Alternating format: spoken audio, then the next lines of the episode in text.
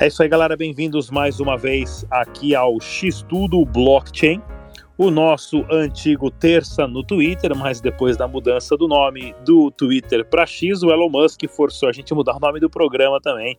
Agora X Tudo. No programa de hoje, nós temos aqui o trader profissional Alexandre Bianchi e vamos conversar um pouquinho sobre o BNB em apuros, um pouquinho de análise gráfica para a gente entender qual é a posição certa e o que está acontecendo com a pressão vendedora do token. E também vamos comentar sobre o caso do Vitalik. O Vitalik tirou ali uma grana que ele tinha guardado na meia, tirou uns etéreos que estavam na meia e acabou levando um milhão. Boa noite a todos mais uma vez. E daqui a pouquinho o Fernando Braga também vai estar entrando aí comentando a, a, os últimos acontecimentos. O Fernando Braga, que é escritor de notícias aqui no Bitcoin Block, ele que é especialista em maximalismo de Bitcoin e maximalismo de Ethereum também. Alexandre, fala pra gente, cara. Primeiro de notícias, antes de entrar na, na, na parte de análise gráfica, o que, que vem acontecendo de bafafá, de rumores com o BNB? Fala aí, galera. Rodrigão, tamo junto. Valeu pelo convite. Então, vamos lá. É, então, Rodrigo, o que está acontecendo é que diante é que o, Bit, o a Binance, né? A Binance hoje é a principal corretora que a gente tem, o que causa uma centralização e a sua principal criptomoeda, a BNB, ela está muito próxima de ter uma queda muito grande devido à análise gráfica, né? E tem muita gente com medo, muita gente acreditando numa possibilidade de quebra da Binance por causa disso. Porém, eu acredito que é algo muito difícil de acontecer uma quebra da Binance, né? Mas o maior medo, é, a, a, maior, a maior causa é esse rompimento desse suporte, que iria cair, ia causar uma queda de 75% a 80% no token. Ou seja, a BNB ela iria cair para 40 dólares, ela iria cair para top 11, né? Então tem muita gente achando que a BNB, a Binance iria quebrar por causa disso. Só que existe um dado, existe um dado que a gente consegue olhar pelo DeFi Lama, que é o dado de assets e clean assets, que você deve conhecer muito bem, Rodrigo, que é que é um dado que diz o quanto de patrimônio que uma corretora tem para ela sobreviver em períodos de baixa. E a Binance, ela tem simplesmente 57 bilhões de assets sobre a sua mão e de clean assets, que é subtraindo o tudo que ela tem menos o token dela de origem, que é a BNB, ela tem 50 bilhões. Então, mesmo, então a situação aqui é a seguinte, mesmo que a BNB ela caia para 40 dólares, porque isso pode acontecer caso ela perca o suporte de 135 dólares, mesmo que aconteça a queda de 75% na BNB, ela vai sobreviver muito bem, porque o patrimônio que ela tem de clean assets é muito alto. Então, toda essa especulação que eu já vi gente falando que não, a Binance pode quebrar, que sei lá que, para mim isso é uma grande balela, uma grande história são pessoas que não entendem muito de dados on-chain, desses dados de assets, de transparência, né? Então, se a gente olhar pelo lado positivo nessa queda, vai dar muita oportunidade de investimento de pegar mais barato e principalmente shortar, né? Então, o que poderá acontecer é o seguinte: se... Peraí, antes, antes da gente entrar nessa parte mais técnica aí, primeiro eu quero comentar também, eu acho que não é uma realidade a Binance quebrar, né? No final do ano passado, a gente viu aí todos os, os CEOs de todas as exchanges do planeta foram forçados organicamente a dançar o samba da transparência, porque o CEO que não provou que tinha liquidez e não comprovou carteira estava fora do jogo pessoal entrou em pânico, a Binance, a Binance falando que a Binance ia quebrar isso, aquilo, e sacaram 10 bilhões da Binance em 24, 48 horas e não aconteceu nada. No outro dia a Binance estava funcionando. Né, a liquidez da Binance é gigante. Claro, uma queda de um token aí do BNB que está com hoje 32 bilhões de market cap seria algo estrondoso, mas a Binance é uma instituição financeira sólida e comprovada hoje, né, sem dúvida nenhuma. Agora, na parte gráfica do token, Alexandre, o que, que os gráficos estão mostrando para a galera e por que, que o trader deve ficar em observação para saber se ele deve entrar shortado ou não? Boa, também acho uma loucura, Rodrigo, de, de quebrar assim, né? Não é assim não, gente.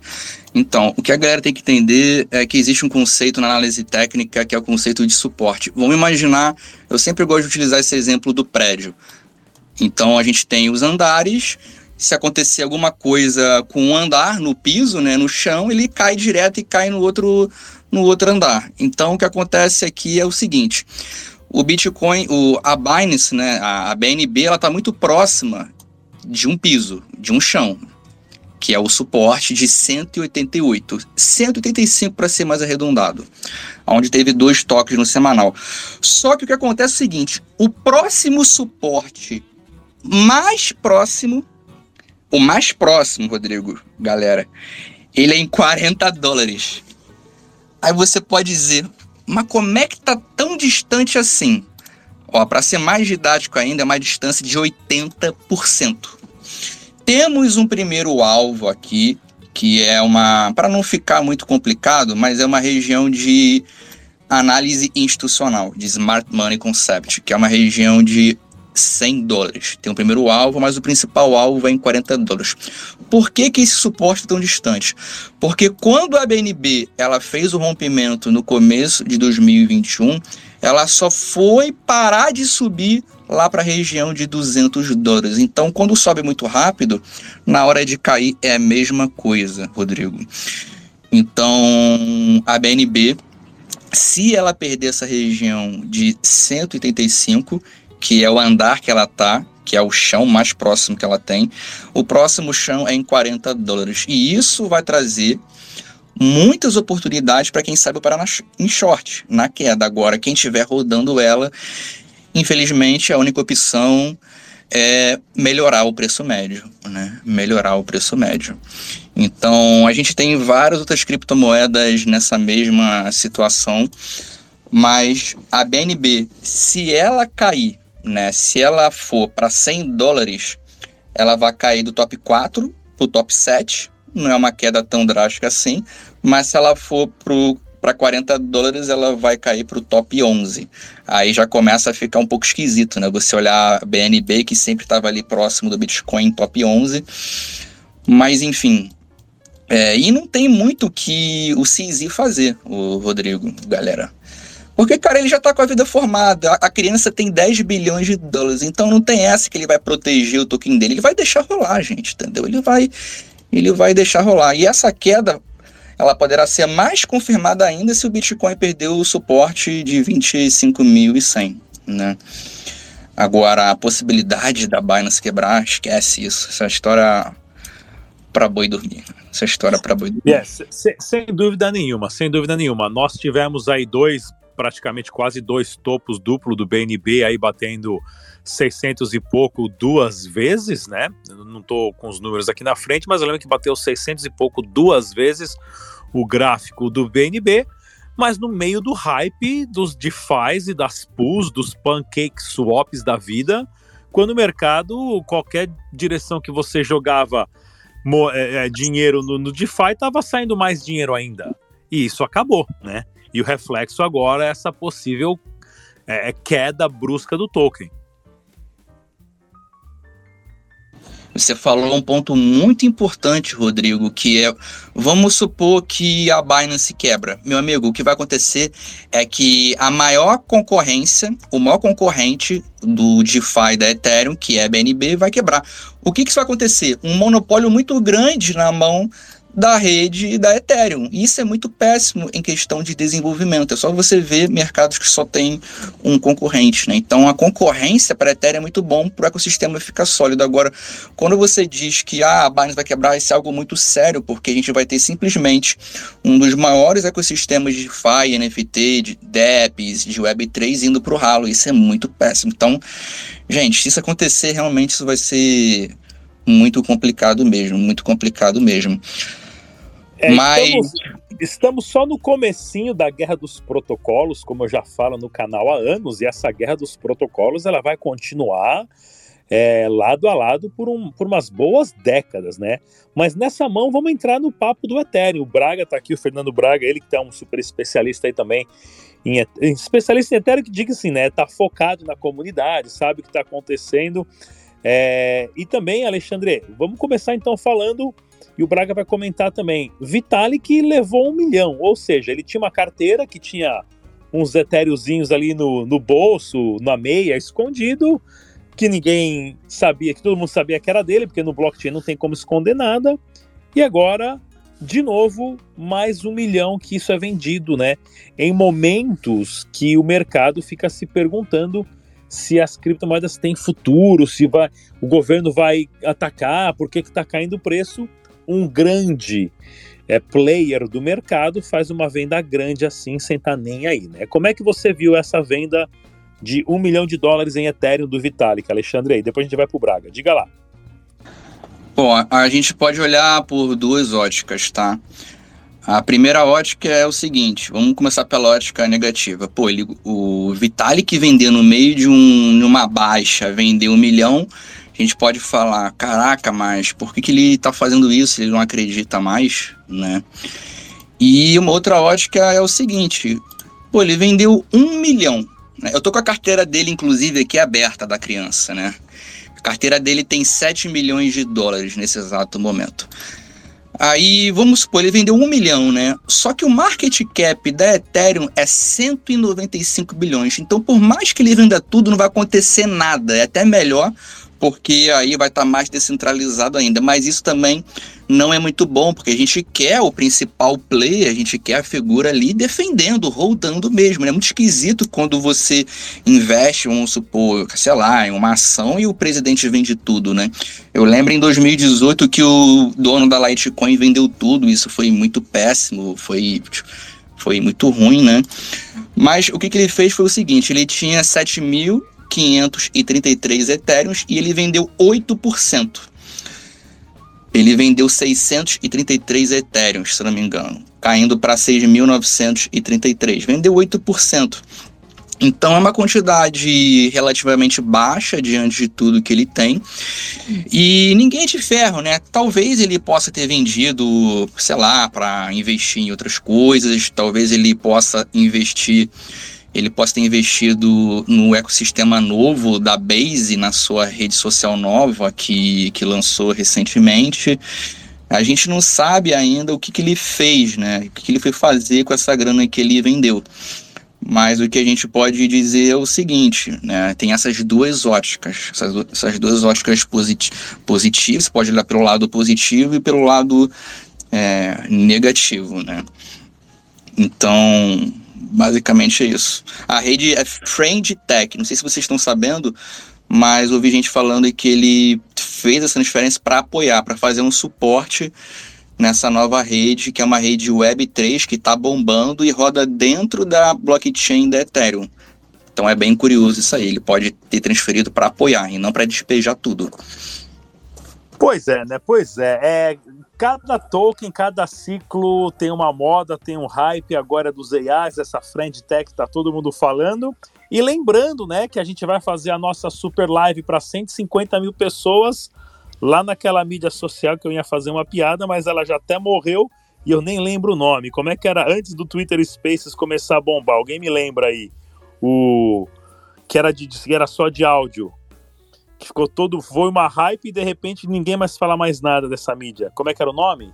Cara, era Alguém... Clube, Clube House, né? Só para iPhone? Clube era House, isso? Clube House, tá aí, ó. Clube House foi uma modinha de três meses. Nunca ninguém mais ouviu falar nada. Braga, seu ponto, então, em relação a Vitalik tirou do bolso ali e embolsou um milhão. Diga lá.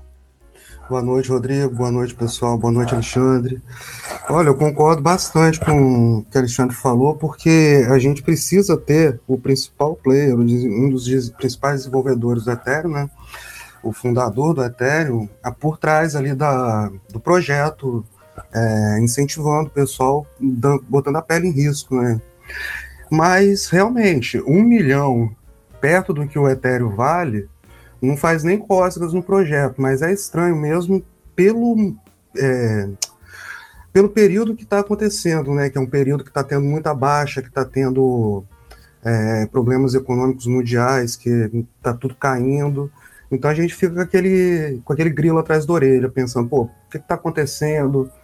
Mas realmente, é, não faz nem cosca. O impacto principal seria mais da visão dos investidores com o fato dele estar tá vendendo, né? Mas tem esse outro ponto que é de de repente estar tá dando apoio realmente a essa a esse outro projeto, a essa outra rede, porque foi feita a movimentação com aquela RAI, que é uma stablecoin, parece, que não é atrelada a nenhuma fiduciária. Eu ainda não entendi muito bem o que é essa RAI, mas pode ter alguma coisa a ver junto nesse meio. Eu tô vendo aqui, né, é, o Vitalik, né, o pessoal já rastreou as carteiras, isso foi há cinco horas atrás, já está dizendo que as carteiras saiu da carteira pessoal, pessoal dele, que o pessoal monitor ali, Fundação Ethereum e Vitalik, e entrou na carteira da Coinbase. Ou seja, o pessoal já conseguiu, e essa que é a genialidade também desse novo sistema que as pessoas não conseguem entender, né? É, porque a transparência é 100% e todos os jogadores jogam de acordo com a mesma regra. Todo mundo viu que ele mudou de dinheiro, que ele mudou a carteira, mudou de dinheiro. Desculpa, o dinheiro mudou de carteira e foi para a carteira de uma exchange. Então todo mundo pode jogar o jogo de acordo com as mesmas regras, porque o blockchain é transparente. Alexandre, o quanto importante é isso para o pessoal estar tá monitorando tudo que acontece com Shiba Inu e trilhões para cima e para baixo, carteira que é doada para metade foi para o Vitalik, aí o Vitalik vendeu e doou. Essas histórias todas, tudo no blockchain é monitorado. E agora, como é que faz, sendo que dá para saber que o dinheiro foi para uma exchange? É, o, o Vitalik, como dono da maior criptomoeda do mundo, o que ele deve de receber ali de propina, né? Vamos falar propina entre aspas aqui, de lobby é, daquele dinheirinho ali por trás, né, para ganhar vantagem, não é brincadeira não. Né? Então ele deve receber tudo que é tipo de proposta, mas essa criptomoeda, esse projeto novo de rede social, a Friend Tech, é um projeto de DEP que roda ali em uma Layer 2 da Coinbase, né? Então foi mais por esse sentido mesmo que tá todo mundo achando que enviou lá para Coinbase, mas o próprio sistema é ali mesmo, né? É a Base, ela é uma Layer 2 que roda ali na, na Coinbase, a Friend Tech. Então e tem isso, esse...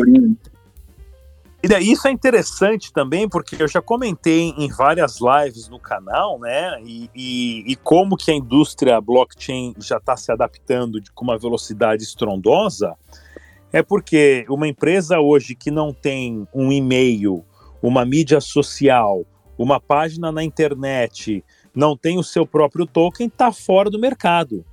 E a empresa que daqui a cinco anos não tiver o seu próprio Layer 2, ou no Ethereum, ou na BNB, ou Polygon, ou Arbitron, ou Torchain, que seja, todas as empresas vão começar a ter o seu próprio Layer 2 para fazer essa nova transferência de valor e organização interna de tudo que os caras já têm que foi inventado e tudo que vão inventar ainda nessa parte de criptomoeda. A empresa que não tiver o Layer 2 está fora e já dá para monitorar né, exatamente tudo que acontece nos Layer 2 das empresas, como esse exemplo que você citou aí, Alexandre. Dá para saber que foi para Coinbase, mas a Coinbase já tem o seu Layer 2. É, e o projeto Ethereum é carente em Layer 2, né, por, por ser um projeto com várias limitações então acabou buscando esse Layer 2 aí da, da Coinbase.